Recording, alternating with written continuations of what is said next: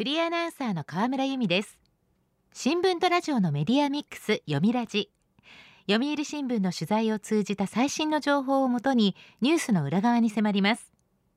早速今日のトークゲストをご紹介しましょう。今日も電話でお話を伺います。読売新聞編集委員倉貫光一さんです。読みラジには初めてのご出演です。よろしくお願いします。はいよろしくお願いします。倉貫さんはこれまでどのような分野で取材を続けてこられたのか教えていただけますか？はい、えーと、1990年代の、えー、バブル経済が崩壊してから財務省あるいは総務省などの官庁のほか金融業界や産業界の民間企業を幅広く取材してきました。最近はウクライナ危機を契機にしてエネルギー問題に取り組んでおります。そんな倉貫さんに伺う今日のテーマはこちらです春闘とジョブ型雇用。企業の賃金水準を決める春季労使交渉春闘。今年は賃上げに前向きな姿勢が目立ちました。今日は春闘を通して日本の雇用の状況の変化と課題について考えていきます。倉貫さんまずは2022年今年の春闘を振り返っていただきたいと思います。はい、えー、今年の春闘の賃上げムードを、えー、盛り上げたのは自動車業界でした、えー、トヨタ自動車はいわゆる集中回答日を待たずに3月9日の時点でえ労働組合の要求に対して職種別に1600円から4900円などえ労働組合の要求に対して満額で回答しました。えー、日産は総額で8000円。ホンダも、えー、基本給を底上げするベースアップと手当で3000円。いずれも満額回答でした、えー、電気業界では日立製作所東芝 NEC がベースアップ分として月3000円の要求に対してこれも満額で回答いたしました。軒並み満額回答というのはやはりすごいと思いましたし期待感を持った方も多いんじゃないでしょうか。ですね、えー、SMBC 日興証券によると今年3月期の上場企業の経常利益は前の期に比べて30%も増える見通しでした、えー、積極的な賃上げ回答はこうしたコロナ禍から世界的な景気がだんだん持ち直してきたことによる好業績を反映したものと言えると思います。えー、昨年の春闘の賃上げ率は8年ぶりに2%を下回っておりましたが今年は2%を超えるのは確実だと思います。ただガソリン価格や電気料金が上昇してきているので、え、もともと春闘に先立って岸田総理は3%超の賃上げあるいは連合も4%の賃上げを求めていましたけれどもその水準には達しそうになく、まあ、物価の上昇を考えると実質的に労働者の暮らしがどこまで潤うか、えー、不透明な部分もあると思います。そうですか。はい。えー、今年の春闘で経営側は全般的に賃上げに前向きでした。ただ回答にはばらつきも多いわけです。えー、統一して要求をしている電気連合は富士通、三菱電機、パナソニックの回答は1500円にとどまりました。えー、またトヨタ労組はベースアップを、えー、要求しているかどうかも公表しておりませんし経営側も2018年から正社員の、えー、ベアベースアップがどれぐらいかという水準を公表しておりません、えー、産業ごとに一律に賃上げを要求して同じ水準の回答を引き出す春闘の手法は消えつつあって形骸化を指摘する声もあります。なるほど。ところでこの春闘なんですがいつ頃始まったんでしょうか？はい、えー、春闘は1955年電気労連、私鉄総連などの8つの産業別の労働組合が協力して賃上げ交渉を行ったことが始まりです。翌年には公務員などの観光労、えー、日本観光庁労働組合協議会も加わって交渉する時期を春に集中させたので春闘という呼び方が定着しました。労組にとって労組合が連携して交渉すること業績が好調な産業が賃上げの相場を作って幅広い業種に賃金水準を波及させることこの2つを主な目的にしております。なるほどえー、池田内閣が所得倍増計画を打ち出した1960年代初めから、えー、労働組合側もヨーロッパ並みの賃金の実現を掲げて交渉に臨んでおります。この頃毎年10%を超える賃上げが実現したので春闘の存在感が高まりました。ですが、えー、1973年の第一次石油ショックで転機を迎えます、えー、狂乱物価と言われた高いインフレを沈静化させて安定した経済成長を実現するため労働組合と経営側の双方が、えー、協調して、えー、成長に見合った賃上げを目指すことにしました。高い賃上げがインフレを助長して経済成長を阻害するという危機感を共有したためです。その後はバブル経済に向かう80年代前半の賃上げ率は7%までいきましたが徐々に4%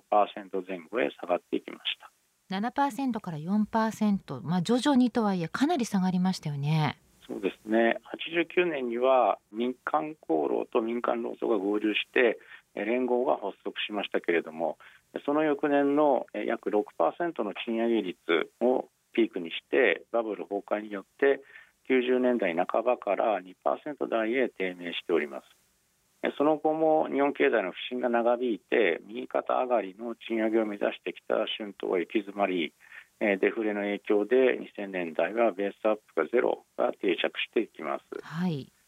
えー、労働政策研究研修機構の荻野昇リサーチフェローはデフレや2008年のリーマンショック2011年の東日本大震災に加えて労働組合の要求が雇用確保を優先する方向に舵を切ったことが賃上げの低迷につながったと指摘しています。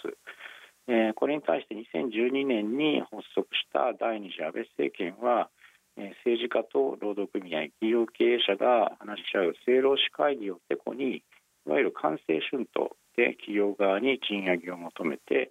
2%台に賃上げを上昇させることに成功しました。政府を仲介役に賃上げに向けた労使協調路線が定着したことが貢献したと思います。なるほど官製春闘政府主導による賃上げは一定の役割を果たしてきたということですか？そうですねただ日本総合研究所の山田久副理事長は賃金の決定方式が職種などで異なる個別化が進んで非正規労働者も増えたので1人当たりの賃金はほぼ横ばいだと指摘しています。えまた1970年代に30%を超えていた労働組合の組織率も17%に低下しております。企業の賃金制度が変わってきていることが春闘に課題を突きつけていると思います。はい。また春闘は新卒の学生を採用して幹部社員を養成するメンバーシップ型と言われる制度からジョブ型と言われる成果主義や個々の社員の職務内容に能力に応じて処遇を変える制度に変えていこうとしています。まあ、社員の職務ごとに賃金が異なるのでえー、日立の中畑専務の言葉を借りれば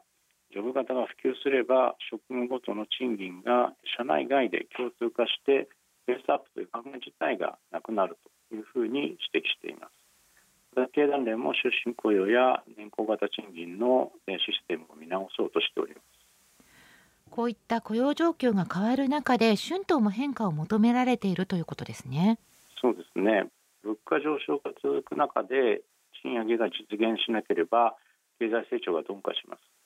えー、今年の春闘の賃上げを大企業から中小企業に広げるとともに新しいデジタル化に対応できる人材育成が非常に大事です。政府も人への投資の強化を強調しております。こうした方針は社会人がスキルを学び直して衰退していく産業から成長が見込める産業に労働者をシフトできる状況を目指すものです。政府の方針はジョブ型雇用を後押しするということになると思います。会社の枠を超えて各職業に必要なスキルを学べる講座などをしっかり整備することが重要だと思います。ジョブ型雇用というキーワードが出てきました。後半さらに伺っていきます。読みラジ今日のトークゲストは読売新聞編集委員倉貫光一さんです。テーマは春闘とジョブ型雇用です。前半は今年の春闘の振り返りそして働き方の変化についてお話を伺いました後半はその続きと課題について聞いていきますえー、労働政策研究研修機構の荻野さんによるとコロナ禍を経て、えー、従来型の日本型の雇用システムの限界が浮き彫りになったと指摘しています。えグローバル化あるいはデジタル化が進んでいくことで経営環境が厳しくなり迅速な経営判断が求められているようになっているためです、えー、そのため社員も顧客や社会の課題を発見してその解決に向けて自発的に行動できる人材の育成が重要になると語っています。はい。えー、そのためには、えっと、目指すべきキャリアあるいは目標に向けて仕事や研修を自ら選択する働き方が必要になると言われています。副業や兼業制度の導入によって多様な価値観を受け入れて自らの意思でやりたい仕事に挑戦できる環境を提供することも経営側に求められていると指摘しています。まあ、そうした中で日立製作所の取り組みは今後のジョブ型雇用に向けた一つのモデルを示していると思いますどういった取り組みでしょうか、えー、日立製作所の社長や会長を務めて経団連会長も歴任して、え、昨年6月に亡くなった中西弘明さんは、え、日立の人事制度の変革に取り組みました、え、就任後2010年頃の話です。2008年に製造業として戦後最大の赤字決算を記録したことを契機に年齢や勤務時間ではなくて社員の能力や成果を重視して報酬や昇進を決めるジョブ型雇用制度の導入を進めることにしたわけです。はい。えー、つまり目指す役職や役割に必要な能力を明確にして足りない部分は社員自らが社内の研修システムを使ってキャリアアップを目指すという仕組みです。えジョブ型に必要な職務能力については、まあ、詳細な項目が今年7月から、え一般の社員に配布される予定になっているそうです。えその、えもらったその詳細な項目に基づいて社員はデジタル関連だけでも100以上の研修メニューから必要なコースを選んでスキルを向上させることができます。中西さんが改革を始めて、まあ、約12年で文系や理系の垣根を超えた社員を適材適所に配置する取り組みが完成することになるわけです。そうなんですね。大変興味深いんですが、こういった取り組みを行う企業は増えてるんですか？えー、岸田総理は衆議院の本会議で施政方針演説を行って新しい資本主義に関連してこうした人への投資の重要性を強調しています。ですが先ほどの労働政策研究研修機構の調査によるとまあ、通常の仕事を一時的に離れて行う教育訓練や研修を過去1年間に実施した企業の割合は、えー、約3割にとどまっているそうなんですねまた今後力を入れていきたいと考えている訓練や研修は、えー、例えば仕事をする上での基本的な心構えやビジネスの基礎知識を習得する研修といったものが3割で最も高くて人工知能あるいは情報技術などの研修は5%に過ぎないという結果になっています。また一通りの仕事をこなせるようになった従業員に実施している人材育成能力開発についての回答も部下の指導役に据えるといったものが5割近くと最も高い割合を示していて人材育成の明確な方向性や意図が感じられないことが非常に気がかりな点です。人工知能 AI や情報技術 IT というのは今の時代必須だと思うんですが企業のデジタル化への取り組みはどのような状況ですか、えー、帝国データバンクが、えー、昨年12月に実施した調査によるとデジタル化への取り組みはオンライン会議への対応といったように初期段階の取り組みが目立ちます。えビジネスモデルや組織マインドを変革するといった本格的な取り組みに着手できている企業は多くないようです。そうですか、えー、日本の時間あたりの労働生産性は、えー、先進国と言われる経済協力開発機構、えー、OECD 加盟の38カ国中23位、えー、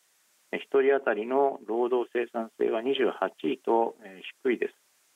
え、労働生産性の向上には、まあ、日立のようなジョブ型雇用を導入することが、え、避けられないと、え、思いますけれども